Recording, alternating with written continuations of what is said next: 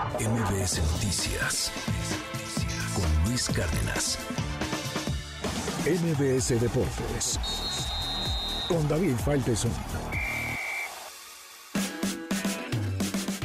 Hola Luis, ¿cómo estás? Muy buenos días, saludos para todos. Un intenso fin de semana, tenemos mucha información. Yo lo centraría en dos temas esenciales. Ya hablaremos de la designación del Estadio Azteca como sede del Campeonato Mundial, como sede de la inauguración del Campeonato Mundial del año 2026. Pero antes, lo más relevante tiene que ser Osmar Olvera, un chico de 19 años, clavadista, se convirtió ayer en Doha en campeón mundial en el trampolín de un metro. Impresionante lo que ha hecho, ya venía avisándolo desde el año pasado en Fukuoka, en los campeonatos mundiales, en los Juegos Panamericanos de Santiago, es una realidad. Osmar Olvera hoy es la gran figura de los clavados mexicanos. Impresionante.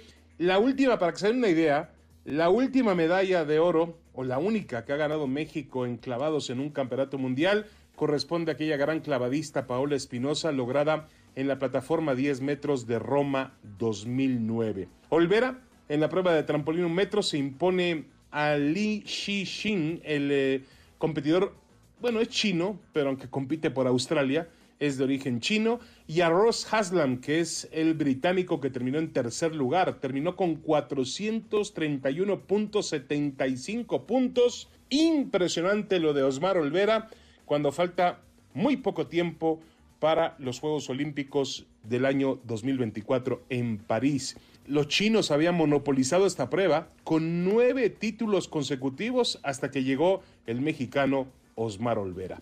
Y buena cosecha para México también en el Campeonato Mundial de Deportes Acuáticos, en la prueba por equipos, medalla de plata para Randall Willars, Jair Ocampo, también eh, Agúndez, Fabiola Agúndez y Aranza Vázquez, mientras que eh, también en el nado sincronizado hay muy buenas noticias. ¿Por qué? Porque ha ganado la medalla de bronce en el dúo mixto, rutina técnica Miranda Barrera haciendo pareja con Diego Villalobos. Así que responde, responde, responden los clavados, responde el nado sincronizado. Dos deportes que, por cierto, pues están castigados por la Comisión Nacional del Deporte en ese lío que se tiene con la Federación Internacional, donde también eh, está inmiscuido una, una, un comité de mm, estabilizador. Los recursos que vienen del gobierno federal están detenidos para los atletas de alto rendimiento. Y Olvera, el campeón del mundo, algunos minutos después, contestó a través de Twitter, de redes sociales, una felicitación que había enviado la Comisión Nacional de Deporte y Ana Guevara. Y él les contestó, les dijo, solo me falta la beca. Increíble que un campeón mundial de clavados esté reclamando una beca, pero bueno, es parte del deporte mexicano.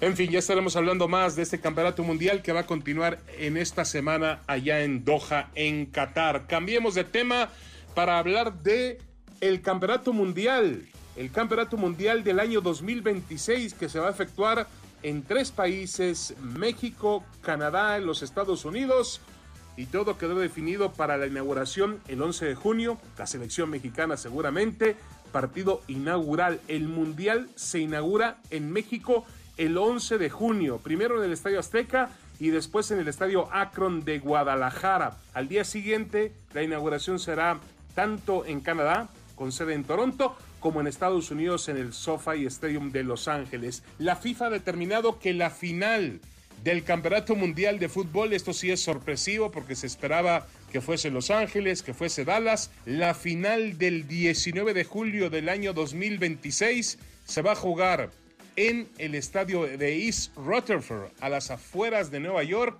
en New Jersey. Ahí se va a jugar la final en el actual MetLife Stadium, que es la casa de los Jets de Nueva York y de los gigantes de Nueva York en el fútbol americano. Así que, pues para México es tener otro mundial en casa, como lo tuvo en el 70, como lo tuvo en el 86. México va a jugar toda la primera ronda, hay que recordar que es un mundial de 48 selecciones, México va a jugar toda la primera ronda eh, en, territorio mexicano.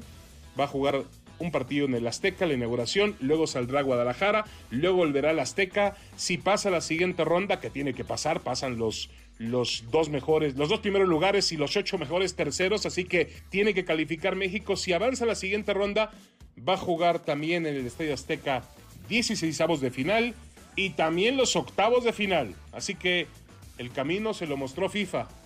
El problema es que hoy en día, lamentablemente, el fútbol mexicano no tiene nivel para ilusionarse, aunque la Copa del Mundo sea en territorio mexicano. Muchas gracias Luis, es lo que tenemos en Deportes. Te mando un abrazo, buen día, los esperamos a las 3, a las 3 de la tarde en MBS Deportes. MBS Noticias con Luis Cárdenas.